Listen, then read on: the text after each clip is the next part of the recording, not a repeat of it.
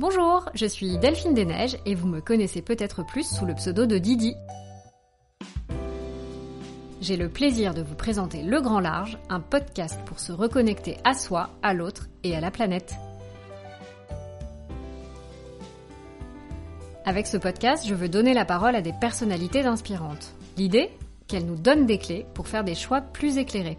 Vous savez le fameux moins mais mieux, voilà. Ici, on ne fait pas de prosélytisme, mais on pratique la positive attitude, on ouvre ses chakras et on recrée du lien et du sens.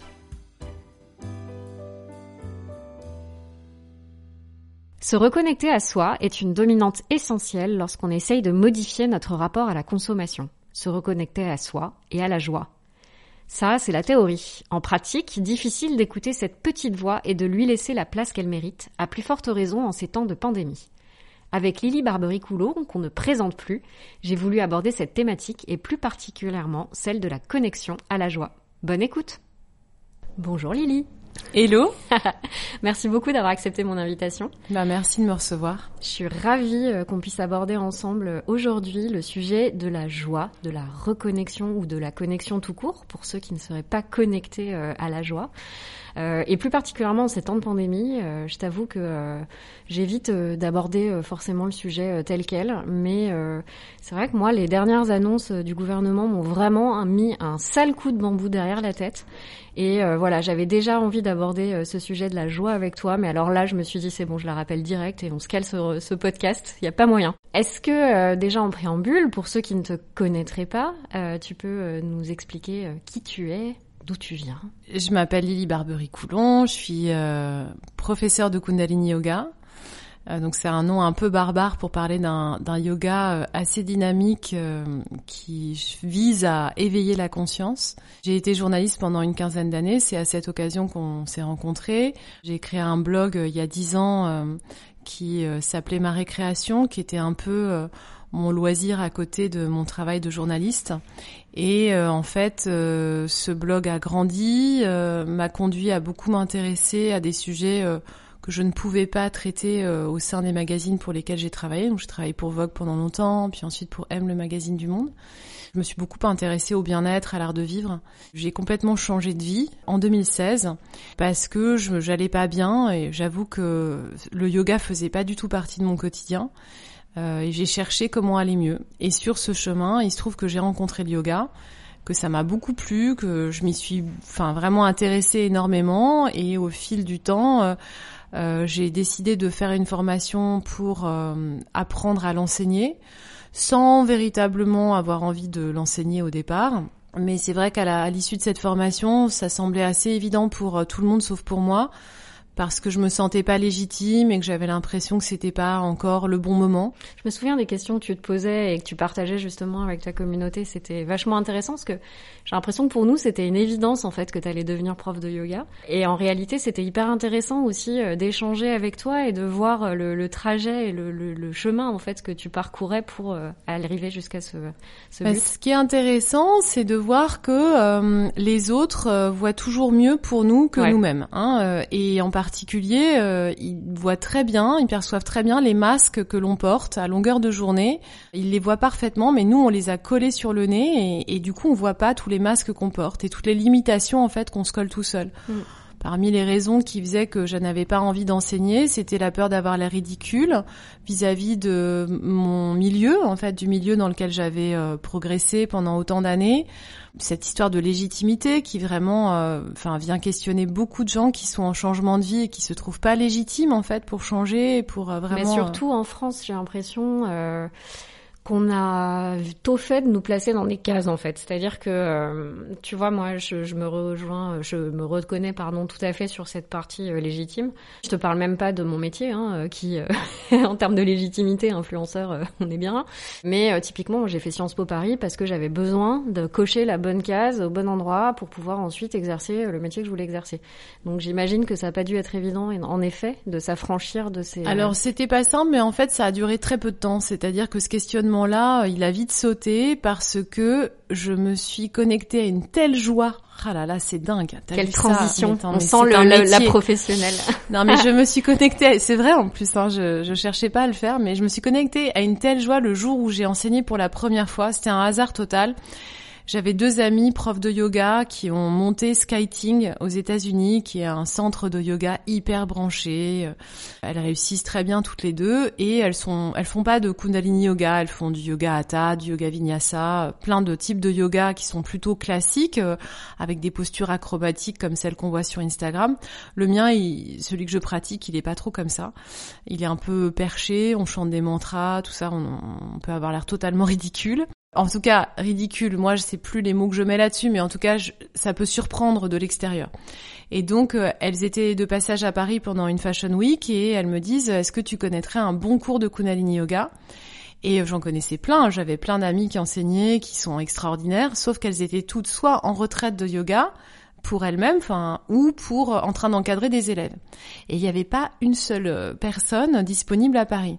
Je me dis c'est trop dommage, vraiment. Enfin, ces filles-là, c'est dommage qu'elles voient pas comment on l'enseigne en France parce que moi j'avais connu ce yoga aux États-Unis et j'avais trouvé que c'était un peu sectaire, un peu, euh, je sais pas, j'y avais pas, trouvé dans la pratique. Non, mais j'y avais trouvé plein de choses qui me plaisaient pas et qu'on peut reprocher au Kundalini Yoga d'ailleurs. Hmm tout le monde était habillé en blanc, euh, il y avait plein de gens qui portaient un turban, moi je me sentais pas très à l'aise d'être la seule à ne pas avoir la tête couverte, enfin, il y avait plein de trucs comme ça qui m'avaient un peu surprise. Et puis surtout les il n'y avait pas la modernité des musiques euh, que j'avais pu connaître à Paris euh, avec l'une de mes profs. Donc je me suis dit ce serait bien qu'elle découvre quand même. Et je leur ai dit bon bah moi si vous voulez je peux partager ma pratique mais je suis pas prof. Enfin j'étais tout juste diplômée mais j'avais jamais encore euh, en dehors de mon école j'avais jamais donné de cours quoi. Et donc euh, j'y suis allée et ça a été mais extraordinaire et euh, j'ai eu l'impression de retomber amoureuse pour la première fois. Vous savez quand vous avez ce, ce sentiment là de, de où, d'un seul coup, tout est possible, il euh, n'y a rien qui peut nous arrêter, on a une joie qui déborde. Et euh, quand je suis sortie, j'ai appelé mon mari et je lui ai dit non mais c'était dingue, c'était génial, j'ai adoré, j'étais tellement à mon endroit, j'avais aucun doute, euh, je me sentais vraiment à l'aise et surtout elles, pareil, elles étaient mais tu ne peux pas ne pas enseigner. C'était génial. Elles ont trouvé ça super. Elles m'ont dit viens à New York, viens mmh. enseigner dans, avec nous. Enfin, c'était vraiment super. Et du coup, je me suis dit, je peux pas, euh, je peux pas faire comme si ça n'avait pas existé. Pas ignorer la joie que tu as ressentie. Voilà. Et, ouais. Aujourd'hui, pour moi, ce qui est important, c'est de d'honorer en fait euh, ce, cette, cette excitation intérieure qui ne dépend pas d'un objet, mhm. qui n'est pas rattachée en fait à, par exemple, je fais vraiment la distinction entre la joie qu'on ressent parce qu'on sait qu'on va partir en vacances ou parce qu'on vient d'avoir euh, un objet, euh, un joli sac, ou bien qu'on vient nous annoncer une bonne nouvelle. Euh, ça, c'est une joie qui est rattachée en fait à une situation ou à un objet. Donc elle est objectivée d'une certaine manière, elle dépend de quelque chose. Je parle d'une joie sans condition qui est, on ne sait pas très bien pourquoi, elle émane, elle est là, elle est présente. Et parfois au-delà des circonstances, c'est-à-dire que tu parlais tout à l'heure des circonstances qui sont très difficiles pour tout le monde. Et pour autant, il y a des gens qui se lèvent le matin et qui sont pas affectés, qui arrivent quand même à vibrer la joie. Donc est-ce que ce sont euh, des personnes qui sont euh, déconnectés sous antidépresseurs ou qui prennent du MDMA toute la journée ou du CBD parce que c'est très à la mode. voilà, peut-être j'en sais rien. donc euh, euh mais moi ce que je vais trouver dans ma pratique, c'est justement une capacité à me connecter rapidement à cet état d'être qui n'est pas dépendant des circonstances extérieures. Ce matin, j'ai donné un cours de yoga. Euh, je me suis réveillée très tôt ce matin, beaucoup trop tôt, euh, parce que j'avais à la fois envie de méditer, mais aussi euh, j'avais plein de choses en tête que j'avais besoin de poser. Et euh, ben mon état, c'était pas tout de suite de me dire waouh génial, je suis trop joyeuse, je vais donner un cours de yoga. Non, je je suis comme tout le monde en fait. Hein. Simplement, une fois que je suis à l'endroit où euh, je fais vraiment ce que j'aime, bah d'un seul coup j'oublie euh, j'oublie le Covid, j'oublie Castex, j'oublie toutes les euh, les attestations pas attestations, euh, les 19h, 18h, tout ça j'oublie totalement et je suis pleinement présente au moment et je ressens une joie qui est immense. Donc c'est pas le bonheur Parce que le bonheur, ça engloberait beaucoup plus d'éléments. Ce Mm. serait une harmonie totale et qui serait dépendant de plein de choses. Là, c'est juste euh, un sentiment de joie qui est fugace mais qui est présent. Et euh, comment je m'y connecte? Bah, J'ai plein d'outils différents. Ouais, c'est ça qui est intéressant parce que euh, bon, il y a ce concept qu'on est capable d'intégrer, effectivement, de se dire, euh, de, moi, je, je comprends complètement. Et d'ailleurs, c'est drôle parce que quand tu le décrivais, j'ai pensé à une situation joyeuse et ça m'a immédiatement, euh, je sais pas si, euh, si toi aussi, Marie-Or, qui enregistre ce podcast, a ressenti ça aussi, mais c'est intéressant. Et si vous qui nous écoutez, vous avez eu, aussi ce sentiment, en tout cas, voilà, moi, j'ai eu ce petit papillon dans le ventre, cette petite excitation, cette vraie joie fugace, en effet, mais complètement, complètement excitante et super agréable. Donc ça, je pense qu'on est capable de, de, de l'identifier et de la reconnaître.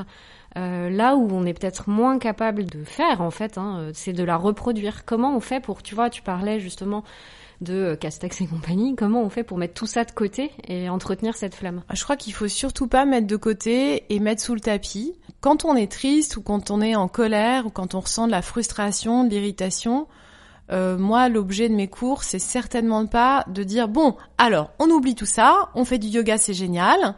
Pas du tout. C'est euh, justement être en pleine conscience des émotions qui nous traversent.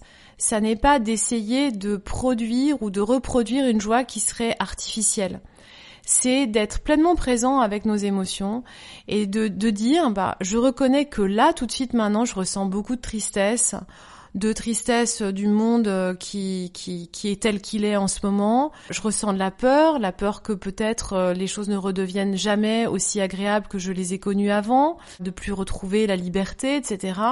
Je reconnais peut-être des sensations dans mon corps qui sont pas très confortables.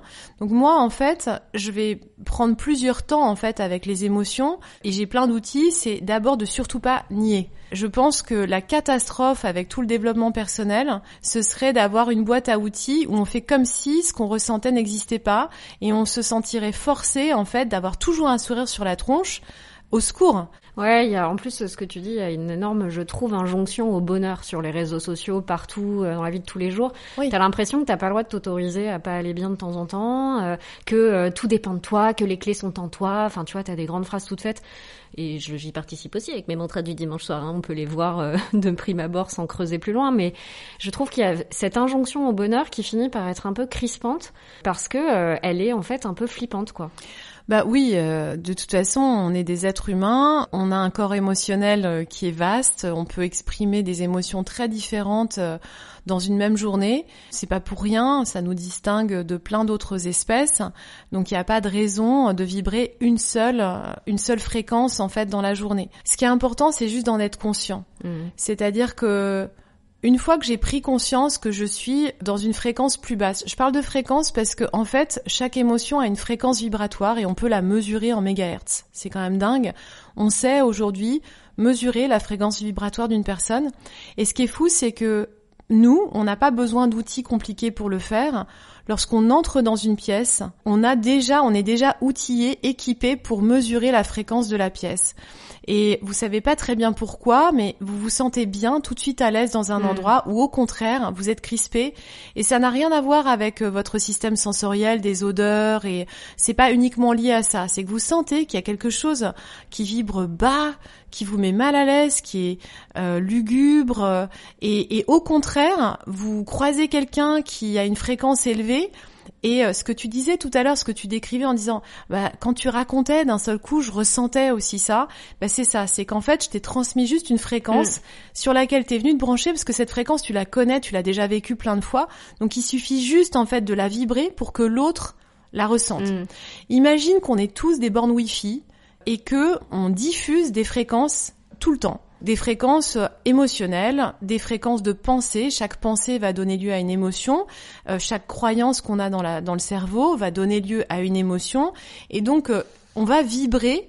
Et nous, on se rend pas compte de ce qu'on vibre, mais les autres, c'est ce qu'on disait au début, ils le voient, ils le ressentent très bien. Donc euh, ça, ces fréquences, elles vont résonner les unes avec les autres, et puis on va créer des clusters de fréquences, c'est-à-dire que on va attirer à nous des gens qui vibrent la même fréquence que nous. Donc par exemple, quand je suis dans une journée où je me plains, où je me lève et je suis dans la plainte, comme par hasard, on va attirer à nous des gens qui vont se plaindre toute la journée et qui vont nous amener encore plus à vibrer la plainte. Mhm. Alors c'est hyper énergivore, c'est très fatigant à la, à la fin d'une journée où on s'est plaint toute la journée, on est crevé, on, on vibre super bas, mais on a quand même eu une certaine satisfaction à se plaindre. C'est-à-dire que c'était difficile de résister à la plainte, mais le prix à payer, il est un peu cher si on regarde bien. Bon, c'est comme ça, on peut avoir une journée où on vibre quelque chose d'assez bas, où on était que dans la rumeur, la plainte, et tu sais que j'ai un ami qui travaille avec le ministre de la Santé qui m'a dit que dadadi dadada. Le fameux. Voilà. Bon bah ça, en fait, on va être dans une dans une vibration assez faible, euh, voilà.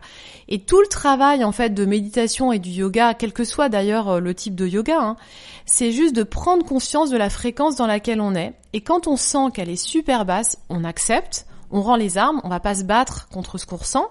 On, on se dit bah voilà, là tout de suite je ressens de la peur. Et là moi ce que je fais c'est que j'essaye de voir où est-ce que ça ça se montre dans mon corps. Est-ce qu'il y a une zone corporelle où je peux sentir ma peur? Est-ce qu'il y a une tension, un endroit dans mon corps où c'est désagréable?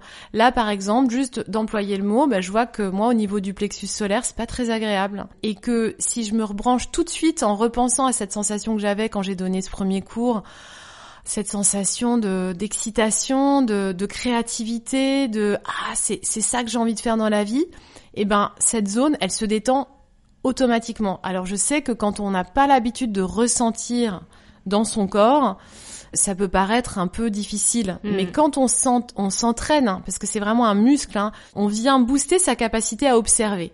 Et donc du coup, on n'est plus pris au piège des émotions qu'on vibre. On se dit juste ah tiens, j'observe que là, je vibre vraiment de la merde. Tu la vois, tu la regardes et t'acceptes. Et j'accepte, mais je me rends compte que ce que je vibre n'est pas moi puisque je suis capable de l'observer, c'est bien que c'est un objet. Et donc ça n'est pas relié à ce que je suis. Dès lors que je peux observer, je mets une distance en fait entre mon émotion et moi-même. Et du coup, je ne suis plus la peur. Je ressens de la peur, ce qui est légèrement différent. Ou je ressens de la colère. Donc une fois que j'ai fait ce travail de distanciation, je vais pouvoir me dire, ok, bon, c'est comme ça là tout de suite. Je peux nommer aussi euh, la forme que ça a dans mon corps. Est-ce que c'est plutôt vertical, carré, triangulaire? Est-ce que c'est un gros ovale? Est-ce que c'est gluant? Est-ce que je vais essayer de mettre des mots encore une fois pour prendre de la distance puis je vais respirer là-dedans et m'autoriser à ressentir. Parce qu'en fait, nous, ce qu'on a l'habitude de faire, c'est de ne pas ressentir. On ne veut pas ressentir les émotions qui sont désagréables, donc on va... On cadenasse, quoi. Bah oui, et puis on, on, on va prendre notre téléphone, on va se mettre sur Instagram, on va scroller, on va manger un truc, on va appeler euh, quelqu'un pour se plaindre justement de ce qu'on de ce qu'on ressent, mais sans ressentir en fait. Hmm. On va juste dire ouais non mais moi ça m'a saoulé, euh, puis en plus elle m'a dit ci, elle m'a dit ça, non mais tu te rends compte en fait c'est juste complètement dingue, etc. Et donc là en fait on ressent pas la croyance qui est cachée derrière. Par exemple, il y a une croyance qui est très partagée en ce moment qui est je me sens impuissant face à cette, à cette situation. Et l'impuissance, c'est horrible à ressentir. Mm. C'est terrible. C'est on n'a pas envie de ressentir ça, de se sentir impuissant. Donc, on va tout faire pour retrouver un pouvoir mais qui est artificiel parce que tant qu'on n'aura pas ressenti où se trouve cette sensation d'impuissance dans le corps, on pourra pas retrouver notre pouvoir souverain. Donc moi, ce que je pousse euh, dans mes cours vis-à-vis de mes élèves, c'est de ressentir ce qui est là, de ne pas le juger, de pas se dire c'est bien, c'est mal. Ah là là, c'est une émotion négative ou positive. Non, parce que des fois, euh, la fonction des larmes, par exemple, et de la tristesse, ça peut apporter un grand soulagement. Mm. C'est pas mal de pleurer. On a tellement appris aux petits garçons euh, et encore aujourd'hui à démontrer de la force, de la puissance dans tout type de Ah, on te dit situation. de te blinder d'ailleurs, mais Oui. même pas que les petits garçons. Mais tout le monde. souvent, on t'enjoint à cadenasser un peu tout, verrouiller et pas montrer en fait ton vrai toi entre guillemets quoi. Exactement, alors que on aurait tout à gagner à montrer plus de vulnérabilité et à juste dire bah aujourd'hui voilà ce que je ressens et je me sens pas capable en fait pour le moment de faire plus que ça. Et c'est déjà énorme. Vous Mm. imaginez une société d'un seul coup si euh, on, on est capable euh, de, de pouvoir se dire ce qu'on ressent Mais je sais plus si c'est toi qui me l'avais dit ou si on en avait discuté. Ça fait huit ans que je roule en scooter dans Paris. C'est un peu stressant parce qu'il y a une circulation qui est ce qu'elle est et que voilà, et que moi-même je fais de la merde de temps en temps. Euh, ça peut m'arriver. Donc c'est une situation qui est stressante un peu de base. Et en fait, euh, en plus, j'avoue que euh, je suis pas très grande. J'ai un tout petit scooter jouet, tu vois. Donc en fait, je me fais pas respecter sur la chaussée. Je suis une femme, voilà. Donc c'est ça, ça ajoute encore quelque chose. Et ça, je l'ai noté au fil des années. Et euh, donc ça m'arrive d'avoir des accrochages, tu vois, des gens qui me crachent dessus parce qu'ils m'ont fait une queue de poisson et que juste je donne un petit coup de klaxon pas trop agressif, juste poète poète, tu vois, genre je suis là, Il ne me roule pas dessus s'il te plaît. Et en fait, un jour, euh, je, je, me suis autorisée à dire à une personne qui m'avait, euh, pareil, grillé une priorité à droite, je lui ai dit en fait, monsieur, la, la personne me gueulait dessus, ce mec me gueulait dessus. Et mon réflexe primaire de base de Delphine des Neiges aurait été de lui gueuler dessus en échange parce que j'estimais que j'avais été euh, le type m'avait mise en danger, qu'il avait fait de la merde et que c'était pas à moi en plus d'en subir les conséquences.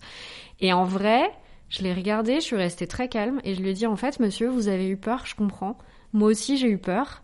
Et en vrai, il m'a regardé, j'ai vu mais physiquement ses épaules s'affaisser et il m'a dit bon OK, euh, ça va Vous allez bien? Et je lui ai dit, je lui ai dit, bah merci de demander, ça va, je pense. Euh, vous m'avez, en gros, j'avais pris euh, mon tibia avait été euh, pris en tenaille entre son pare-choc et mon pare-choc à moi, donc j'avais quand même eu un peu mal.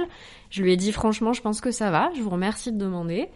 Et voilà, et en fait, on s'est quitté limite bons amis, tu vois, en mode euh, non mais j'exagère un peu. Mais Alors tu ça, vois ça s'appelle la communication consciente. Hmm. Donc en fait, tu as eu une expérience de communication consciente, c'est-à-dire que là, on n'est plus dans je veux avoir raison et je veux démontrer euh, que l'autre a tort, Hmm. mais juste je dis juste ce que je ressens et je parle juste de mon ressenti. Et du coup, je suis pas en train de parler à la place de l'autre, je parle juste à ma place. Alors, je voudrais revenir sur ce que tu viens de dire parce que tu as commencé par euh, et donc pour moi c'est toujours un sujet intéressant sur euh, Je vais m'allonger. non mais t'as dit plaisante. moi je suis pas très grande puis j'ai un petit scooter Mm. c'est un petit scooter jouet etc donc du coup euh, je, je en gros si je résume je suis fragile sur la route par rapport à d'autres euh, colosses qui seraient énormes etc or euh, tu je pense que si tu regardes les statistiques en fait d'accidents sur la route tu verras qu'il y a autant de colosses avec des gros engins euh, qui tombent et qui se peut-être même blessent. plus de colosses parce qu'ils se sentent peut-être plus invulnérables, j'en sais rien. peu importe. En tout cas ce qui est intéressant c'est de voir la croyance qui est cachée derrière l'émotion Ouais. moi, tout mon travail, c'est ça, c'est d'aller dénicher quel est le programme qu'on vibre en nous, un peu comme un logiciel. Je parlais tout à l'heure de borne Wi-Fi, mais c'est exactement la même chose. Là, c'est que on a une petite carte à l'intérieur, une carte mémoire avec euh, tous les conditionnements de nos lignées, mais aussi de la société, et qui nous conduisent en fait à penser qu'on n'est pas assez, qu'on n'est pas puissant, qu'on est trop ceci, trop cela, etc. Et là, en fait, une fois qu'on a mis le doigt sur euh, je ne suis pas suffisamment euh, puissante ou grande pour pouvoir euh, être respectée sur la route, parce que je suis petite, parce que nan, nan, nan. Alors ça, en fait, c'est archi faux. Tu, tu peux aller, en fait, dans un sens qui serait... euh, en fait, je peux vibrer une fréquence, tu vois, d'un Mhm. une espèce de bouclier, en fait, de protection. Ça veut pas dire que tu vas faire n'importe quoi sur la route, parce que tu vas redoubler de conscience, en Oui, fait, hein, sur la route. Mhm. Mais l'idée, c'est de se dire, je ne suis pas petite, je suis très grande. C'est d'inverser complètement. Ouais. Je suis très grande, j'avance en pleine conscience sur la route. Et je vibre quelque chose de, de l'ordre de la protection tout autour de moi. Et en fait, dans la fréquence que tu vas envoyer, je t'assure que tu vas voir que le respect que tu vas recevoir va être complètement différent parce que tu ne vibres plus la peur de l'autre. T'es plus la petite qui pourrait être, devenir la victime du grand méchant. Mm, mm. C'est au contraire, tu deviens pas méchante pour autant, mais juste, tu vibres quelque chose de, tu perçois tout autour de ton scooter un bouclier de protection. Ça veut pas dire Mais que ça, tu fais n'importe plus, quoi. hein. Mais oui. Ouais. Et, et- et en fait, euh, on le fait tous quand on est Mm. dans une situation de danger et qu'on sent que, voilà. Alors euh, moi j'ai des mantras, j'ai plein de trucs euh, qui vont m'aider, mais c'est de revenir au centre et de se dire non mais en fait, c'est pas moi qui choisis le jour où je meurs. C'est pas moi qui choisis tout ce que je vis dans la vie, quoi. Il y a plein d'accidents, de moments euh, que que je peux pas choisir. Donc, je vais me remettre dans le centre et me dire ce qui m'arrive, c'est pour mon plus haut potentiel. Donc je, je reste en contact avec ma conscience qui me permet de me guider et de me dire attention à gauche là il y a un mec qui arrive, attention je, je prends en compte euh, voilà tout ce qui est autour de moi Mhm. et je deviens hyper consciente au volant. Mais je ne suis pas petite, je suis grande. Et du coup, en fait, tu renverses complètement la fréquence que t'envoies, parce que comme ce qu'on vibre, c'est soumis aux mêmes lois que euh, ce que les plantes vibrent, euh, ce que les aimants euh, contre un frigo vibrent, bah, du coup, tu imagines bien que nos fréquences, elles vont nous attirer des situations qui vont être plus ou moins compliquées selon ce qu'on Mm, mm. ce qu'on ressent. D'où l'intérêt d'être conscient de ce qu'on ressent et de peut-être le changer. Alors moi, je je crois pas à la pensée euh, magique toute simple, mais n'empêche que il y a des phrases quand je sens que je suis vraiment down, down, down, et des fois j'ai besoin d'aller au fond de la piscine, c'est ok, je, je, me l'autorise à être vraiment dans un mood, euh, ça me saoule, et, et je, je le ressens, et je me dis, bah voilà, c'est comme ça, j'ai besoin d'avoir une journée. euh. Mais une fois que je suis au fond de la piscine, en général, j'ai quand même le petit rebond avec le, le sol, là. Alors des fois, il y a des gens qui me disent, ouais, mais moi, je sens même pas le fond de la piscine, j'ai l'impression que je coule, je coule, je coule, et je, et je remonte plus, quoi, à la, Mm. à la surface. Mais les petites phrases qui vont me faire du bien, c'est euh, des fois tu, tu me vois marcher dans la rue, les gens doivent se dire euh, que je suis complètement tarée parce que d'un seul coup je me parle et je me dis non. Je me, je me, je me dis ça suffit. En fait, je m'entends penser, Ouais. je m'auto-soule moi-même. Je vois bien que en fait, je suis en train de me de pourrir l'espace de mon cerveau et donc euh, du coup que mon mental a, a colonisé en fait tout ce qui se passait dans ma tête. Donc je me dis ok là je le vois, je le vois donc c'est pas moi puisque je le vois, c'est moi, je suis la personne qui voit et qui observe. Je suis pas euh, tout cet espace mental. Donc je peux dire stop et je reviens au centre et je regarde quelle est la croyance. Par exemple, je suis petite, et ben je vais avoir les mains euh, sur la poitrine et d'un seul coup je me dire je suis grande. Alors je le dis pas forcément à haute voix dans la rue. hein. J'ai euh, j'ai quand même des petites limites, mais n'empêche que ça m'est arrivé il y a pas très longtemps. J'avais raconté ça sur les réseaux sociaux parce que c'est une, bonne manière de voir comment on peut changer de fréquence Mhm. Je devais aller rendre des tapis de yoga, euh, enfin aller pardon plutôt chercher des tapis de yoga qui m'appartiennent dans un espace où j'ai donné des cours avant le Covid.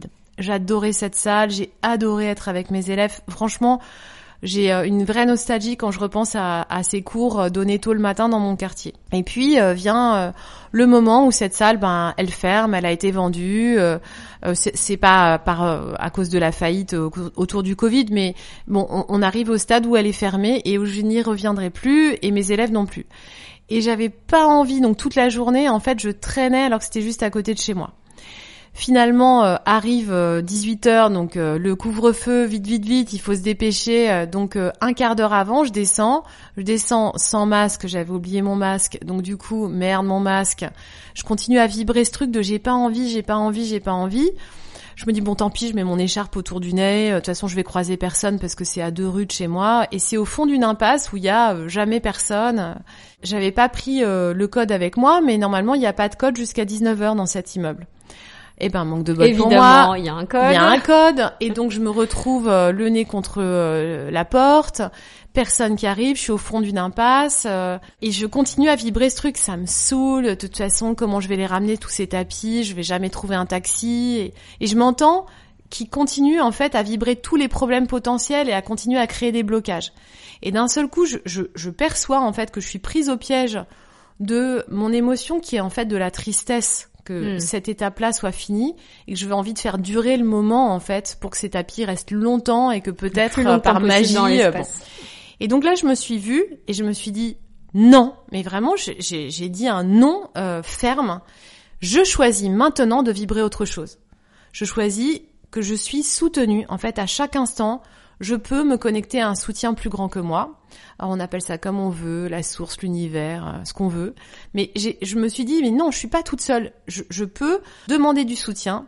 Comme par hasard, au moment où j'ai fait ça, il y a quelqu'un qui est sorti de l'immeuble et qui du coup m'a permis euh, d'ouvrir la porte. Un taxi est venu déposer une personne au fond de l'impasse, pile devant moi. Je lui ai dit, excusez-moi, euh, je vais juste chercher des tapis et, et je reviens, vous pouvez m'attendre. Le type m'a attendu et tout s'est fait avec grâce et aisance en l'espace de deux minutes. Et donc pour moi, c'est vraiment la preuve que dès lors qu'on on se rend compte, on peut choisir et basculer vers autre chose. Est-ce que ça m'a donné une joie une joie qui serait, euh, je veux dire, euh, où on a l'air débile. Parce que dans le mot joie, il y a aussi une connotation, en fait, où on a l'air un peu l'imbécile heureux du village. Très quoi. marrant parce que ça faisait partie des, des points que j'avais listés euh, Ouais. aborder avec toi. Ouais. Euh, tu Ouais. vois, cette espèce de sourire constant. En fait, euh, ce qui est très difficile, c'est de sentir un sourire quand il est artificiel et c'est de sentir un sourire qui serait hors sol, c'est-à-dire déconnecté en fait du reste de ce qui est en train de se passer. Mm. On peut à la fois être conscient que la situation est dramatique pour certains, difficile pour d'autres, et en même temps choisir de vibrer une fréquence plus élevée. C'est possible. Et ça ne veut pas dire que on n'a pas de d'empathie pour ceux qui souffrent. Bien au contraire, on en a d'autant plus qu'on va être capable d'être présent pour eux, d'être au service plutôt que de continuer à vibrer un truc de oh là là c'est trop dur franchement en ce moment c'est difficile etc parce que là on rajoute en fait au sac de nœuds un nœud supplémentaire qui ne permet pas de dénouer voilà Mm. Ok. Donc observer, si je reprends un peu la observer trame de ce qu'on s'est dit. ressentir ressentir, accepter l'émotion. complètement l'accepter et puis euh, vraiment la nommer et ça c'est pas toujours La facile reconnaître et la nommer, quoi. Ouais, Mm. ça c'est pas toujours facile parce que quand on n'est pas habitué, on sait même pas ce qu'on ressent. Et en plus, ça peut aller tellement vite qu'on a eu le temps de se faire euh, trois tablettes de chocolat avant de pouvoir la nommer. Hein. toute euh, analogie avec, euh, enfin toute ressemblance avec la réalité serait évidemment fortuite. moi, je vais plus, tu sais, c'est l'horreur. J'ai découvert. Alors moi, je je je prends plus trop euh, les transports, etc. Il y a le il y a le Covid, mais il y a aussi, euh, je suis maman depuis quatre mois, donc voilà. Donc je redécouvre mon quartier. Hein, c'est euh, ça me gonfle beaucoup. De, de- je me sens très limitée, mais en tout cas, j'essaye comme toi. Je me dis, ok, je- j'observe ce, ce sentiment et j'essaye de me dire qu'est-ce que je peux trouver de sympa dans mon quartier. Et bah, qu'est-ce qu'il y a de sympa dans mon quartier? Il y a un Alain Ducasse. J'ai vu ça dans tes stories, il revient souvent lui. Et en vrai, si tu veux, la blague, c'est que je l'avais volontairement pas vu, je pense, parce qu'il est beaucoup trop proche de chez moi. Et, euh, et là, c'est la cata. Je me suis pris euh, des tablettes de chocolat euh, qui sont à tomber. Bah, Je Voilà. crois que c'est, il faut, enfin, voilà, c'est une phase. On- Le on- chocolat peut aider, c'est le message qu'on peut leur. Alors, moi, je, je- je dis juste que, euh, en fait, tout est ok et tout est pardonné euh, parce que on fait bien comme on peut. Ouais. Et franchement, euh, ceux qui, qui ont des comportements euh, avec euh, des excès, euh, eh ben, ils font bien comme ils peuvent. Franchement, on n'est pas tous égaux dans cette situation. Euh, Il y en a qui vivent seuls depuis euh, en télétravail ou voire même au chômage partiel depuis des mois. Mm. Euh, Certains ont perdu leur emploi, euh, euh, des situations de fragilité en fait sont très grandes, donc euh, on fait bien comme on peut. Et si ça se paye avec quelques kilos en plus, Mm. je crois pas que ce soit la fracture, enfin la, la- la facture pardon la plus grave euh, à payer. En revanche, si on on fait pas le choix à un moment de se dire ok là je suis dans une situation euh, dépressive, euh, j'ai besoin de soutien, je choisis de demander du soutien autour de moi. Mhm. Et là, c'est vraiment important, hein, enfin, de regarder tout ce qui va être dans notre boîte à outils habituelle. Moi, euh, le yoga en fait partie, mais pour plein d'autres gens, c'est d'autres outils. Ça peut être juste de mettre de la musique, de danser pendant euh, cinq minutes de manière déchaînée. Et là, tout de suite, en fait, euh, le corps va réagir parce que ce dont j'ai pas parlé, c'est que quand même, euh, ces sensations de joie, il y a une biochimie dans le corps qui y répond. C'est pas juste euh, des fréquences invisibles Mhm. c'est que quand on a une pensée qui est euh, qu'on va juger positive ou en tout cas qui nous fait du bien, qui détend le corps, il se passe des tas de sécrétions hormonales qui rendent ça très plausible, enfin sensible, on pourrait le mesurer en fait. Mhm. Donc qu'est-ce qui va permettre de sécréter plus d'hormones encore euh, qui vont nous soutenir et pas juste de se dire bah, je, je m'adresse au divin et, et je demande le soutien? Ça, ça peut être une solution en tout cas, euh, mais ce sera pas la seule. Ça va être de bouger son corps. Et en fait, euh, le pire, ce serait de rester stagnant dans l'émotion un peu comme un, marécage ou un vase qui est plein de fleurs qu'on n'a pas, dont on n'a pas changé l'eau. Mhm, on sent bien l'odeur là, ouais. C'est Mhm. atroce. Et ben imaginez que vous avez des zones avec de l'émotion stagnante comme ça à l'intérieur de votre corps. Mhm. C'est absolument, enfin c'est en putréfaction quoi. Donc comment est-ce qu'on va faire pour pouvoir euh, changer ça?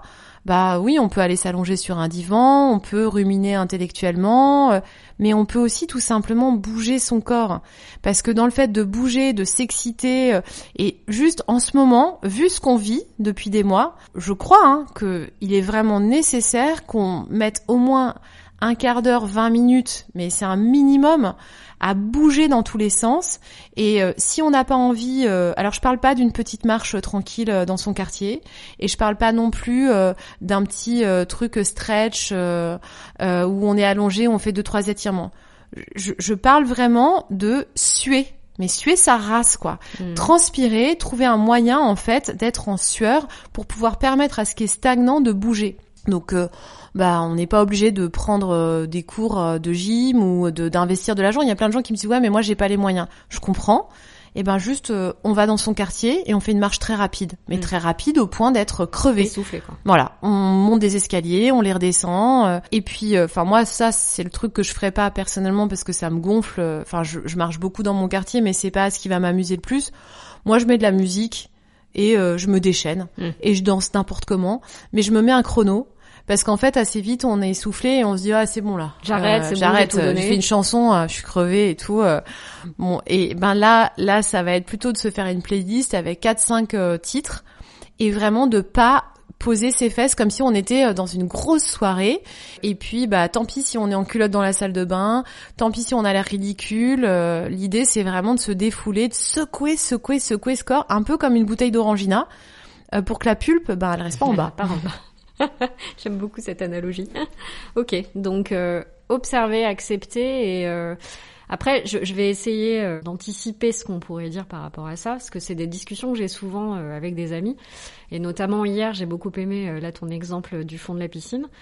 J'étais avec un ami et on parlait d'un autre ami qui a eu, en plus de ce qu'on subit tous en ce moment, un décès d'un très proche, etc. Donc voilà, son projet professionnel est tombé à l'eau. C'était un projet auquel il tenait et qui développait depuis 2-3 ans. Donc voilà, si tu veux, lui, il cumule, il coche pas mal de cases.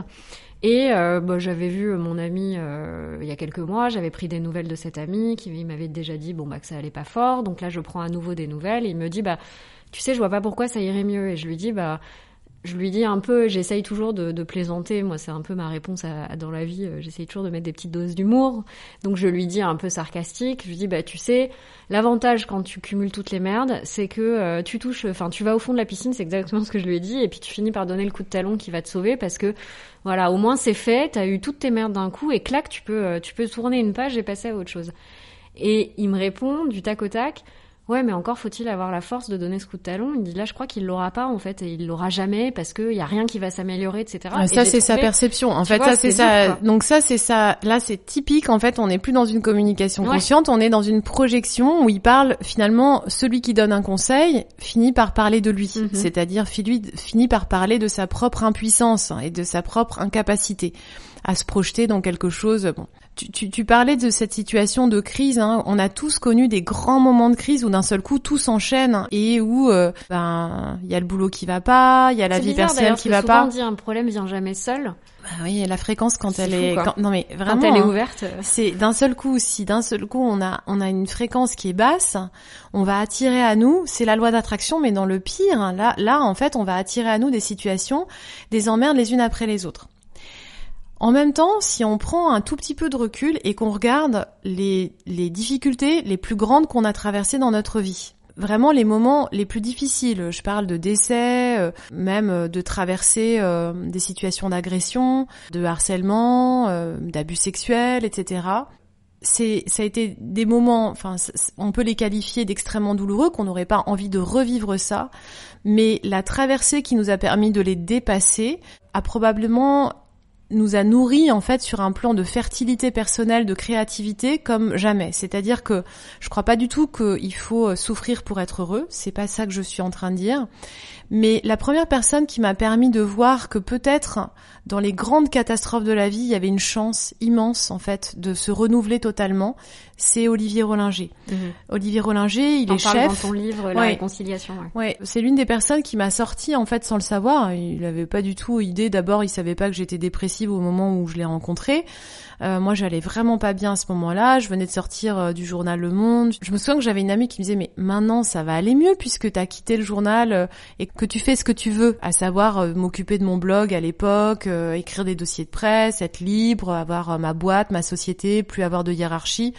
Donc elle me disait mais tu, maintenant c'est bon non euh, Ça me rendait folle qu'on me dise ça parce que je disais mais vous vous rendez pas compte Enfin dans ma tête je me disais elle a tout pour être heureuse. Voilà le, le côté euh, mais tout va bien non euh, T'as une fille en bonne santé, ton mari t'aime et je, et je me disais mais putain mais on se rend pas compte à quel point ma vie est difficile mais je, je et j'en avais presque honte parce que je savais bien qu'il y avait beaucoup plus difficile je me comparais en plus.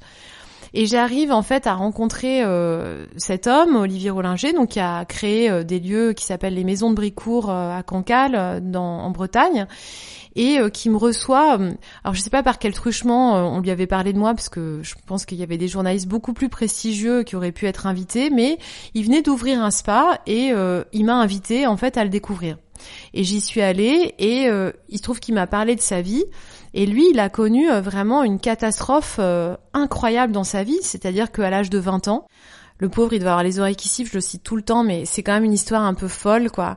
À l'âge de 20 ans, il rentre euh, d'une soirée, les copains se séparent dans la rue, je crois qu'il est à Saint-Malo, et puis il tourne à un moment dans une ruelle, et là, c'est tombé sur lui, ça aurait pu tomber sur quelqu'un d'autre.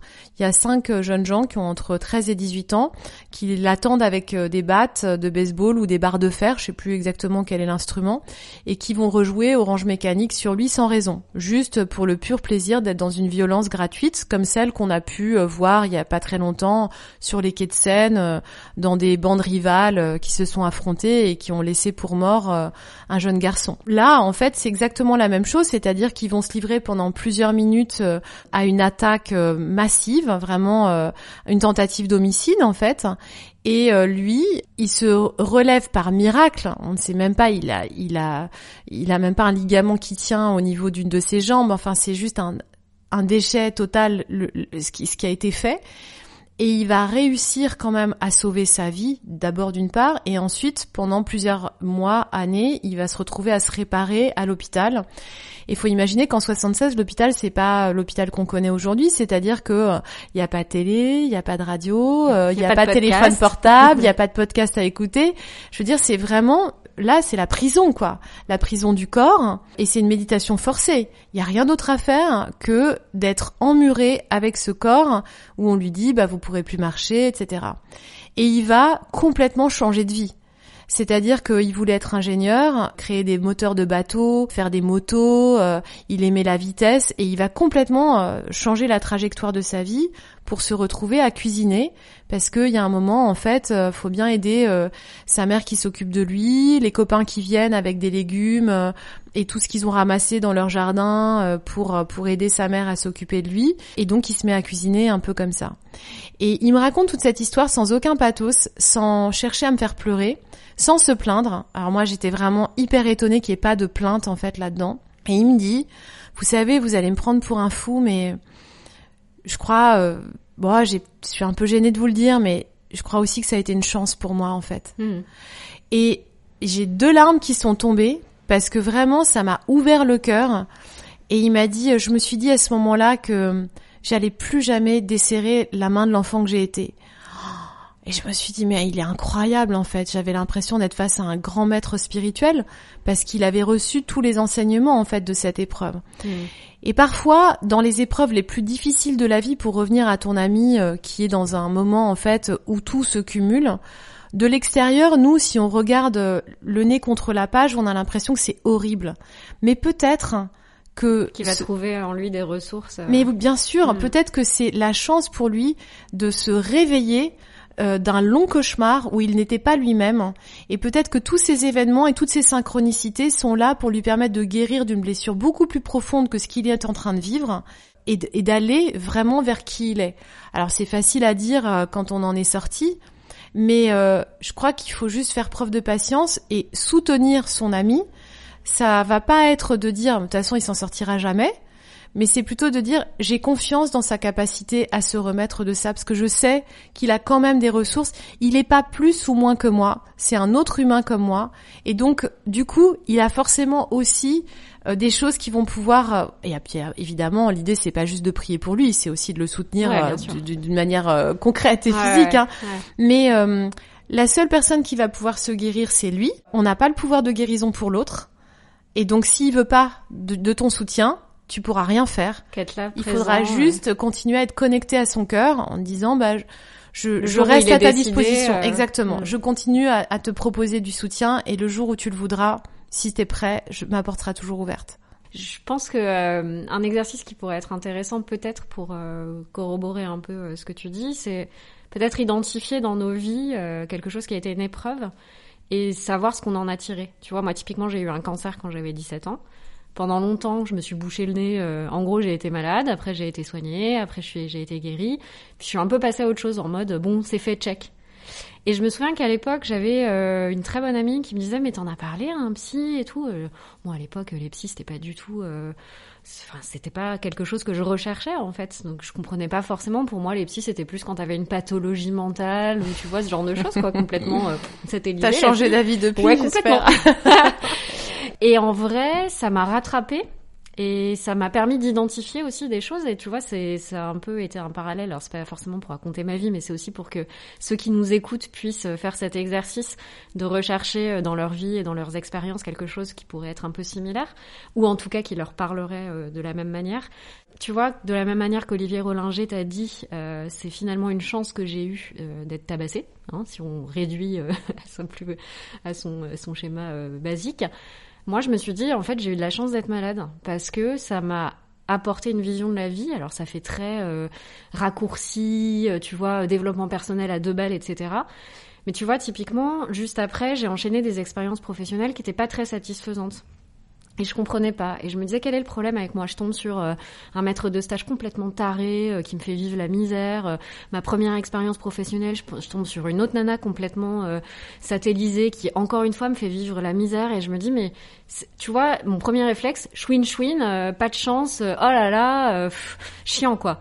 Et puis en fait, je sais pas si tu vois, je l'ai fait toute seule ou si je pense que j'allais déjà voir un psy à l'époque qui m'a aidé certainement, voilà. Et je me suis dit pourquoi? Qu'est-ce qui fait que je me retrouve deux ou trois fois dans ces situations-là? Quel est le schéma en fait que je répète? Et j'ai réalisé, en l'occurrence, et je le dis encore une fois, pas pour raconter ma vie qui est extraordinaire, mais parce que ça peut aider peut-être d'autres personnes euh, à faire un, un, parcours aussi, un chemin sur ce point-là. Je me suis dit, j'ai compris. En fait, c'est parce que pour moi, la vie est trop courte et j'ai pas, j'ai pris conscience de manière aiguë et soudaine qu'elle pouvait s'arrêter en un claquement de doigts. Et donc, j'ai pas envie de perdre du temps avec des choses qui ne. Alors, c'était sûrement de la joie, même si j'avais pas à la nommer comme ça, etc. Mais j'avais pris conscience que je ne voulais plus m'accommoder de choses qui ne, voilà, qui me mettaient finalement pas en joie. Et ces expériences-là ne m'apportaient pas de la joie. Elles m'apportaient euh, du confort matériel parce qu'il fallait que je paye mon prêt étudiant, mon loyer, etc. Elles m'apportaient une expérience professionnelle sur un CV. Elles m'apportaient euh, la validation de mon master. Mais elles m'apportaient pas une joie profonde euh, avec ce que je faisais. Et finalement, je pense que c'est une des raisons aussi qui m'ont poussé à faire d'autres choix professionnels et à dire, bah, je suis, franchement, je revivrai pas cette période-là. C'était pas vraiment très cool et j'ai pas spécialement envie, tu vois, d'y passer à nouveau. Mais je suis forcée de constater qu'elle m'a apporté du positif et que euh, je suis pas contente d'avoir eu un cancer parce qu'il faut quand même pas déconner. Mais je sais ce que ça m'a apporté de positif. Surtout, ce serait mentir que de dire qu'on est content d'avoir vécu des grandes épreuves. Mm. Je pense notamment aux gens euh, qui qui sont pas encore sortis en fait des épreuves et qui nous écoutent. On est dans une période où on parle beaucoup euh, d'abus sexuels, d'inceste, euh, de mmh. traumatismes divers et variés qui qui touchent euh, les femmes, mais aussi euh, qui touchent ben, des hommes, euh, voilà. Et je voudrais pas que notre propos mmh. soit entendu comme ah bah ouais, faudrait que je me dise que c'est génial ce les que clés j'ai sont pensé. en toi et ça va être génial, ça va non, t'apporter je, je plus, pense ouais. que en tout cas, quand on se sent guéri de quelque chose et ça prend du temps, euh, alors ça, ça, ça dépend des individus. Il y en a pour qui ça va être rapide et d'autres pour qui ce sera beaucoup plus long. Mais ça il y a- dépend de l'épreuve aussi et peut-être aussi. Enfin, tu vois, dans le cas d'Olivier Rollinger, il y a eu une violence à l'instant T, puis X années de réparation. Mais quelqu'un qui serait en dépression, par exemple, il n'y a pas euh, finalement d'éléments. Il y a toujours des éléments ou- qui sont déclencheurs. Moi, je crois pas que les, le- le- les situations arrivent comme ça du jour au lendemain sans qu'il y ait un élément déclencheur. Et ça peut être juste une croyance très ancienne, en fait, comme quoi on n'est pas assez, euh, on vaut rien, euh, et on nous a appris tout petit qu'on n'avait pas de valeur. Donc ça, ça peut être euh, Mm. l'un des éléments. Mais je pense qu'il y a beaucoup de choses qui se jouent euh, tout petit, euh, avec euh, avec des croyances qu'on va intégrer totalement comme étant nous. Et voilà. En tout cas, ce qui est sûr, c'est que quand il y a un grand, une grande catastrophe, un grand moment difficile, ça peut être vraiment une opportunité de transformer. Et de toute façon, l'acceptation de ce qui est, c'est pas pour dire ah ben j'accepte, c'est juste que c'est plus léger de vivre en ayant accepté que c'est derrière nous, c'est passé, qu'est-ce qu'on peut en faire? On est tellement attaché à nos histoires, on est tellement attaché à, à ce qui nous est arrivé euh, parce qu'on a l'impression que c'est ça qui nous rend aimables, que c'est ça qui va attirer l'attention sur nous. Et l'idée, c'est d'être attaché à la guérison, oui, d'être attaché en fait euh, à, à tout ce qu'on a découvert, aux prises de mm. conscience, aux enseignements qu'on a reçus, mais l'élément en lui-même, de le laisser partir, c'est-à-dire de, de le laisser partir derrière nous, ça ne nous constitue plus mm-hmm. aujourd'hui. Moi, je, les gens s'imaginent toujours, ouais, mais pour pour toi c'est facile. Finalement, euh, euh, la vie a été assez douce avec toi et j'ai pas envie de rentrer en fait dans les détails de ma vie euh, personnelle euh, parce que de toute façon il y a toujours pire que soi et, et je je, je, veux pas rentrer dans un combat, je veux pas jouer à ce à ce jeu là mais il y a eu suffisamment d'éléments extrêmement difficiles pour que je puisse parler de de ce qui m'a aidé véritablement et ce qui m'a aidé ça a été de de vraiment accepter de relâcher les expériences passées. Alors pas toutes il y en a auxquelles je suis encore très attachée mais de, de vraiment vibrer la guérison, la transformation et les enseignements que j'en ai tirés, plutôt que d'être toujours rattaché à, à la douleur de, de l'événement qui, qui n'est plus. Donc pourquoi le ramener systématiquement? Alors des fois on choisit pas, des fois on n'arrive pas à s'en empêcher. C'est ce que dire. Parfois ça, ça, ça s'impose à toi. Exactement. Mais c'est le signe du coup qu'il y a encore du travail à faire pour guérir. Et du coup c'est une chance de s'en rendre compte, c'est une chance d'avoir ce système sensoriel qui nous permet de dire bah, je, ressens encore de la peine, du chagrin, de la peur, euh, et ça veut dire que j'ai encore du chemin pour pouvoir me, me délester, et voilà. Donc, euh, en temps de Covid, comment on gère tout ça? Parce que écoute, il y a encore euh, beaucoup de peur et Alors c'est très variable d'une personne à l'autre, hein, parce que euh, moi j'ai, il y a pas très longtemps, je, je regardais en fait parmi mes amis, j'ai tout le panel en fait euh, d'émotions. Ouais, il y en a qui sont très sûrs d'eux, il y en a qui ont très peur de contaminer les autres ou euh, d'être euh, contaminés. Euh. Il y a plein de variations selon les situations rencontrées. moi, j'essaye de pas rester trop attachée à la situation présente, c'est-à-dire qu'elle est en mouvement permanent. Oui, effectivement, il y a toujours le Covid qui est... Mais regardez déjà juste la, la situation dans laquelle on est aujourd'hui et celle dans laquelle on était en mars 2020 on n'a pas du tout la même attitude. Non pas du tout la même attitude. Oui, on est lassé. Oui, on en a marre. Oui, on aimerait bien pouvoir aller au cinoche, retrouver des copains, faire la fête. Mais moi, je me souviens, j'ai vu une petite vidéo il y a quelques jours sur Instagram où on voit un mec rentrer chez lui en mars 2020 où il ose rien toucher. Et il puis, désinfecte 50 euh, fois voilà. Et, et, et, cette année, là, un an plus tard, et on voit bien que déjà, en fait, on a fait un chemin, mm.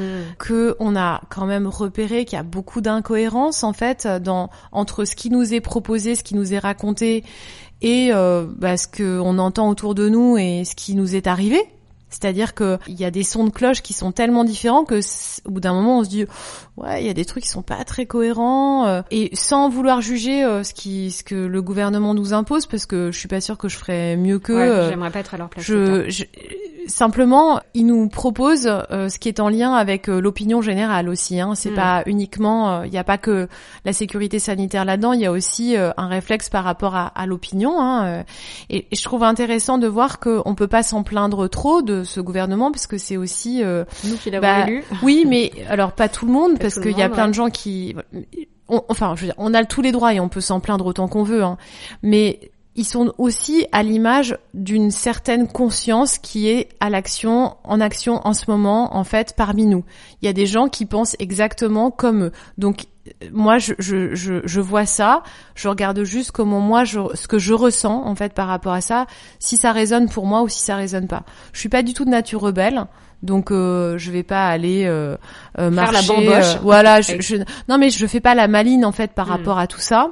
Et en même temps, ben moi par exemple, euh, je suis dans une situation où j'ai 44 ans, j'ai pas peur pour moi, je ne suis pas entourée de personnes fragiles et tous ceux qui me disent ouais mais tu sais que machin qui avait 45 ans, ben il est mort d'un coup. Je sais que ça peut arriver, mais il y a aussi autour de chez moi des gens qui sont morts d'accident dans la rue. j'ai perdu une amie chère l'année dernière d'un cancer. J'ai pas envie en fait de focaliser sur toutes les catastrophes qui peuvent m'arriver. Donc j'essaie juste de me concentrer sur sur ce sur quoi je peux agir. Hmm. Et moi, je peux agir sur ma vibration euh, au quotidien. Je peux agir sur mon système immunitaire. Je suis pas toute puissante. Peut-être que je que je j'attraperai le Covid à un moment ou un autre. Je me dis pas du tout que ça passera pas par moi, mais je me dis juste que euh, je prépare mon corps en fait à vibrer de la puissance autour de moi. Donc, euh, euh, je fais attention à ce que je mange, j'essaye d'être active. Je fais surtout attention à mes émotions, à bien prendre conscience en fait de ce qui est là pour moi, et puis à me trouver des moyens de ressentir de la joie parce que ça, c'est quelque chose qui nourrit le système immunitaire, mais à un niveau hyper élevé. Mm. Plus on va avoir peur, plus on va avoir une fréquence basse, plus on va être dans la joie, et plus euh, alors comment la trouver quand euh, on n'a pas le droit d'aller au cinéma, qu'on peut pas voir ses amis le soir, euh, que on est devant des séries télé Netflix? Bah certes c'est pas simple, mais ça va être de créer une discipline qui nous convient. Hmm. Moi la mienne c'est le matin tôt, euh, c'est euh, de pouvoir euh, pratiquer, méditer, etc. Juste pour faire un espèce de check de ce qui est là pour moi aujourd'hui. Pour d'autres, ça va être d'aller marcher. Pour d'autres, ça va être de cuisiner ou d'avoir en tout cas au moins de nourrir sa joie dans quelque chose qu'on aime faire. Même si notre boulot, il est pourri, qu'on l'aime pas, il y a bien euh, sur les heures, sur 24 heures, on n'est pas sur On travaille 24 pas heures. 24 voilà. heures. Donc il y a bien en fait un quart d'heure, une demi-heure ou une heure où on va pouvoir nourrir quelque chose qu'on aime chose qui nous faire. fait vraiment plaisir. Voilà. Je dis pas que c'est facile, mais c'est dans la discipline en fait quotidienne qu'on va réussir en fait à mettre en place une habitude. Et une fois que l'habitude elle est posée, euh, bon bah là il y a plus de soucis, on n'a plus besoin de la discipline. Hmm. Mais euh, c'est le problème, c'est qu'on a pris l'habitude de tellement de choses qui nous font pas du bien qu'on a beaucoup de mal en fait à aller euh, dans le sens inverse. Mais euh, voilà, il y a plein de choses qui nous sont autorisées là en ce moment. Donc plutôt que de focaliser sur tout ce qui n'est pas possible, de dire bon, euh, je relâche de toute façon. Plus je perds du temps en fait à m'énerver, euh, moins j'arrive à agir. Et c'est comme ça, pareil sur l'écologie. Moi, je suis très engagée sur le plan écologique. Et euh, si je pense à tout ce qui est pas fait dans le sens que je que j'aimerais, à toutes les marques qui n'ont toujours pas montré leur conscience écologique, qui continuent à faire n'importe quoi, etc. Je, je vais m'énerver et du coup je perds tout mon pouvoir. Alors que si je mets toute mon énergie dans ce que je peux déjà faire, de boycotter ceux qui font pas euh, comme moi je voudrais, d'aller vers euh, des circuits de consommation qui soient plus vertueux, Mm. de soutenir euh, déjà juste avec ma carte bleue, je peux faire énormément de choses et puis je peux relayer des informations qui permettent d'élever la conscience. Je peux militer à mon niveau euh, avec euh, en suivant des gens comme Graines de, de possible, Camille Etienne ou Cyril Dion, des réalisateurs, des auteurs qui essayent de, de nous permettre d'avancer. Et là encore, dans cet univers-là, moi je choisis ceux qui vont faire, me faire vibrer de la joie et de l'espoir plutôt que ceux qui vont m'écraser Mm. en fait de culpabilité. Parce que la honte, la culpabilité, alors là on est dans la fréquence la plus basse que basse que basse. Et là, quand on vibre ça, on est incapable d'agir. On se sent anéanti euh, par le poids. Donc euh, pour moi, c'est vraiment dans, dans, dans tous les domaines où j'ai l'impression d'être impuissante face à une situation, je me dis, ah mais en fait non. Ça, c'est ce qui m'est Mm. proposé, mais j'ai plein de pouvoirs, j'ai plein de super pouvoirs.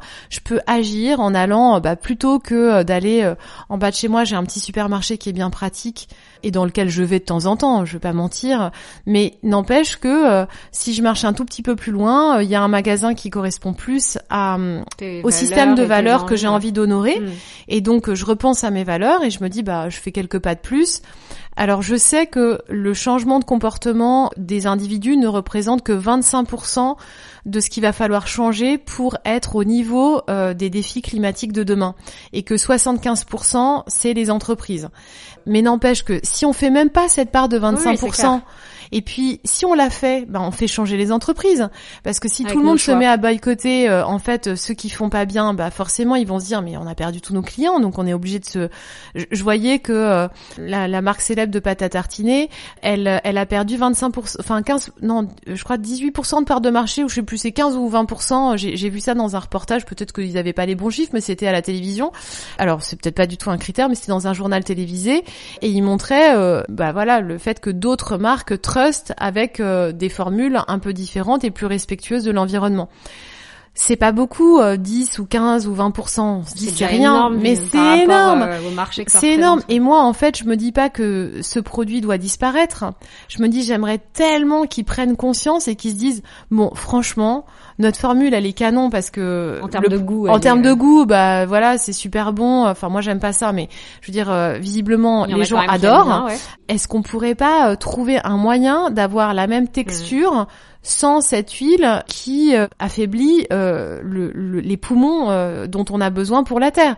Et je suis sûre que si, moi je, je, discute beaucoup avec les entreprises mm. sur ces sujets, si chacun, en fait, même au niveau infinitésimal de l'entreprise, parce que qu'est-ce qui fait un grand groupe? C'est un ensemble d'individus. Si chacun de ces individus d'un seul coup se dit mais moi j'ai envie de faire ma part en fait dans cette boîte, mais il va falloir que les grands groupes ils se transforment. Ils auront pas le choix, de toute façon. Je pense que non. Mais combien de temps ça va prendre euh, C'est ça qui est un peu. Là, on est dans une espèce d'urgence. Donc moi, je me dis juste, moi, à mon niveau, même si on me dit ah ouais, mais c'est que les bobos, euh, c'est parce que t'as de la. Ouais, très bien, je m'en fous. Bah, S'il n'y a pas un moment des gens qui changent de comportement, euh, ça va pas bouger. Mais hmm. si on regarde bien, même dans des supermarchés classiques, il y a énormément de choses qui ont bougé ces dernières années. Oui, clairement. Là, je vois, moi cet hiver, j'ai pas vu de fraises euh, même dans des supermarchés classiques, alors que euh, ces dix dernières années, on a vu des fraises à longueur d'année. Et là, en fait, ça choque quand même un peu les gens. Les packaging en plastique, ça commence quand même un peu à déranger les gens. On voit bien, ils sont pas très à l'aise. Mm. Donc, ça veut dire que ça va pousser encore plus. Et on change à une vitesse phénoménale. Et cette crise, elle nous fait aussi changer dans ce sens-là. Donc, euh, pour moi, oui, c'est pas facile, mais en même temps, est-ce que c'était pas nécessaire pour qu'on prenne vraiment conscience que des changements énormes? Moi, franchement, là, euh, c'est chiant, on doit porter un masque quand on sort dehors, on peut pas voir euh, tous les gens qu'on aime. Mais si demain, en fait, je peux pas sortir dehors parce que l'air est tellement pollué que je dois mettre un masque à oxygène, ou bien euh, si demain je peux pas boire de l'eau potable parce que c'est la guerre de l'eau et qu'il y a plus accès à l'eau potable, c'est quand même ce qui nous attend pour demain. Donc, je me dis bon bah, c'est une petite crise qui nous met en jambe pour essayer de comprendre le monde de manière plus vaste. Donc tant mieux qu'on s'en rende compte aujourd'hui et maintenant, et puis qu'on en fasse quelque chose parce que ce virus, bien sûr, il est très pénible. Il y a plein de gens qui en sont morts, mais on pourrait avoir euh, des épidémies euh, et des pandémies bien plus graves si on n'agit pas pour la cause animale et pour mm. respecter l'habitat animal. Donc en fait, moi, toutes ces questions-là, je me dis mais c'est génial, on se les pose et on se rend compte et on voit à quel point ça a été chiant une année. Est-ce qu'on a envie de passer euh, les 20 prochaines années à sans arrêt se dire oh, il y a une nouvelle pandémie qui a ah bah là bah là c'est là c'est c'est en Franche-Comté ça a commencé et puis bah non mais au secours ah ouais c'est clair euh, donc euh, pour moi les réveils de conscience, ils se passent jamais comme on les avait imaginés et c'est pour ça que les crises de la vie, elles sont fertiles et là, en ce moment, bah, je peux pas me dire euh, non, c'est horrible. Oui, il y a des choses qui sont difficiles et je ne nie pas euh, la grande difficulté de certains entrepreneurs et de certaines difficultés personnelles de gens qui sont tombés gravement malades, qui n'ont pas encore retrouvé leur pleine santé, et puis de ceux qui sont décédés à cause de ce virus et, qui sont pleurés par leur famille. Mais en même temps, il y a, y a quelque chose qui est en train de se passer que je trouve euh, que je peux pas ne pas trouver intéressant. Euh, c'est pas comme ça que j'aurais voulu que les choses se passent, mais peu importe, ça s'est passé comme ça. Ouais, je suis, euh, je suis pas une bonne intervieweuse parce que je suis parfaitement alignée à ce que tu dis, donc euh, je peux pas contrebalancer tes arguments. Moi, je me dis, et c'était aussi la conclusion d'un article que tu as mis en ligne récemment sur ton blog, je me dis que malgré, en dépit de toutes les difficultés, de tout ce qui nous plaît pas, de tout ce qui nous fait peur, etc., je pense que c'est une chance de vivre cette époque parce que elle nous force à accélérer en fait au moins dans nos prises de conscience. Mais bien sûr que c'est une chance, mais c'est une chance incroyable. On est on est à un moment où moi, ma fille, on, a eu des discussions en fait ensemble. Elle a 13 ans, on a eu des discussions avec elle que jamais en fait on aurait pu avoir quand moi j'avais 13 ans sur euh, la condition euh, des personnes euh, noires, des personnes racisées en France, sur sur les transgenres, sur la transsexualité, sur l'acceptation qu'elle peut avoir de de toutes les différences, sur l'inceste, sur le harcèlement sexuel, sur les abus, sur le féminisme, sur la manière de se positionner. Mais mais cette époque, elle est incroyable. Alors bien sûr que c'est douloureux parce que tout remonte à la surface, on a secoué la pulpe, donc forcément, en fait, on a dans les marécages euh, toutes les vieilles blessures et, mm. euh, et, et, on n'est vraiment pas sorti de l'auberge. Je pense qu'on est au tout début de la révélation des secrets.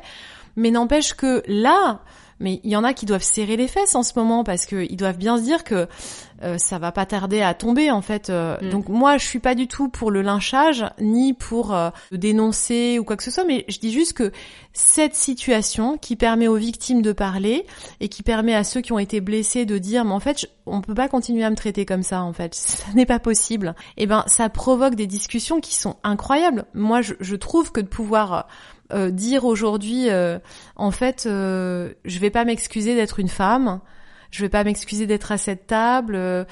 je sais pas, c'est, on sort de conditionnements qui sont tellement épais, de compétition entre nous. Je, je me dis, bah oui, moi je vois la génération de, de ma gamine et, et de ses copines et de ce dont elle parle, et comme elle, elle nous lâche pas sur toutes les, les, vieux schémas qu'on a dans la tête euh, de euh, ça peut m'arriver de dire mais ça ça fait un peu masculin non euh, je me fais mes mes, mes plaquer au sol quoi parce que tout de suite elle va me dire mais ça c'est un préjugé et, et, elle et elle a raison mm. c'est-à-dire que oui c'est une époque incroyable c'est pas confortable c'est difficile mais c'est nécessaire parce qu'on pouvait plus continuer à vivre avec toutes ces émotions mm. tapis et on en revient au tout début de cette conversation c'est que tant qu'on n'apprend pas à ressentir et à nommer, on peut pas transformer. Et donc là, on est dans une phase où on ressent et c'est douloureux, c'est inconfortable, on pleure, on a besoin de se soutenir entre nous par moments, c'est nécessaire de pleurer entre nous et de se dire mais c'est horrible. D'acter que c'est difficile. Exactement. Et pour pouvoir ensuite aller vers quelque chose de, de nouveau et de pouvoir se dire bah non, on, on va plus pouvoir. Il y a plein de phrases qu'on peut plus dire dans une réunion. Il y a plein de choses que moi j'ai vécues il y a pas si longtemps en fait mm. euh, dans des rédactions avec des remarques très mm. sexistes qui à mon avis ne peuvent plus, bah non, ne peuvent plus passer. Et c'est quand même formidable en fait de pouvoir se dire ah ouais là je prends conscience que je peux pas dire ça. C'est assez incroyable. Merci Lily, c'est euh, on pourrait discuter pendant des heures parce que honnêtement euh, il y a tellement bah, de choses à, à Toi. Merci à toi. On est parti dans plein de sens différents, mais j'ai l'impression quand même qu'on a gardé notre fil conducteur. Ouais, j'ai l'impression qu'on est pas mal quand même. et on se marre à la fin. Et on se marre à la fin. Pour finir, j'avais quand même deux questions à te poser. C'est deux petits gimmicks qui reviennent à chaque interview. La première, c'est qu'est-ce que tu es le plus fier d'avoir accompli jusqu'à présent? J'essaie de faire gaffe avec le mot fierté parce mhm. que euh, c'est une médaille qui est intéressante, mais juste derrière il y a la honte la fierté, elle se loge souvent avec la honte. Donc, euh, qu'est-ce qui t'a apporté le plus de joie En tout cas, voilà, je, je, je, suis très heureuse euh, d'avoir eu euh, l'audace de m'écouter le 15 mars 2020 en me disant bon, je vais avoir l'air ridicule, c'est pas grave je vais quand même partager les outils euh, que j'utilise parce qu'ils me font vraiment du bien et je pense qu'ils pourraient être utiles à un moment euh, si particulier qu'on n'avait jamais pu connaître avant. Et en faisant, en commençant ces lives sur Instagram le 15 mars 2020, il s'est passé quelque chose en fait pour moi qui a été phénoménal parce que j'ai pu aller à la rencontre euh, d'élèves un peu partout en France et dans le monde qui, qui, ont su recevoir en fait ce que j'avais à proposer et qui m'inspire euh, vraiment énormément aujourd'hui. Et quand je les vois se réunir sans moi, là encore ce week-end, il y en a qui ont pratiqué euh, dans les Alpes, euh, qui se sont réunis en plein air, en région PACA, qui trouvent des plages. je vois toute cette chaîne de profs qui se relaient tout le temps en fait pour proposer des cours gratuits en ligne sur sur les réseaux sociaux. Je me dis mais ça c'est juste génial. Donc c'est pas moi qui ai créé ça seul, c'est parce qu'il y avait des gens qui étaient à recevoir. Mais je me dis, euh, bah, je suis drôlement heureuse de m'être écoutée parce que la voix qui me disait, tu vas avoir l'air vraiment conne, là, tu vas vraiment avoir l'air conne, elle était là, elle était présente, je l'ai bien entendue. Mais je me suis dit, bah, tant pis, j'en ai besoin, j'honore mon besoin et j'y vais. Et euh, je regrette pas. Ouais, bah, je te remercie officiellement, tu vois, parce que moi, je suis pas allée euh, donner un cours en plein air euh, après ça, mais en tout cas, ça m'a apporté énormément. Et j'en parlais justement avec une copine aussi ce week-end qui me disait, mais moi, j'arrivais pas à vibrer avec autant de personnes. Et je lui disais, mais moi, c'était l'inverse, en fait. Ça me portait, mais le nombre de fois où j'ai chialé sur tes médites, mais ça m'a fait tellement de bien, tu vois. C'était, euh, c'était dingue. Donc, euh, merci pour ça. C'était euh, vraiment très cool. Merci. Et la dernière question, c'est qu'est-ce que tu aimerais aujourd'hui? Alors, améliorer, ça va pas te plaire non plus. Mais qu'est-ce que tu aimerais changer peut-être encore dans ta vie? Si, améliorer, bah, de toute façon, on est toujours, on est des êtres imparfaits et, et perfectibles tout le temps. Et en même temps, je crois qu'on est totalement parfait dans nos imperfections Écoute, euh, moi si, il y a plein de choses que j'aurais envie de changer euh, et que d'ailleurs je choisis en fait euh, consciemment le matin de me dire voilà, je vois cette croyance que j'ai à, à, avoir tendance à faire trop, donc de, de moins faire et d'être plus dans mon état d'être plutôt que dans l'action, même si c'est une année d'action et je pense que les actions sont nécessaires, des actions tournées vers l'amour, mais de, de bien faire la différence entre lorsque j'agis avec amour et en respect euh, de, de, de mon centre euh, et de ma conscience, et lorsque je cherche à faire pour plaire. Euh, et là, c'est deux choses bien distinctes. Donc oui, oui, ça c'est ce que j'essaye de mettre comme intention et de bien repérer quand je suis en train de tomber dans le piège de la petite fille qui veut encore plaire à ses parents. Ça, c'est un vaste sujet. Ce sera pour un prochain podcast. Un autre podcast sur les ramps. Merci mille fois, Lily. Merci.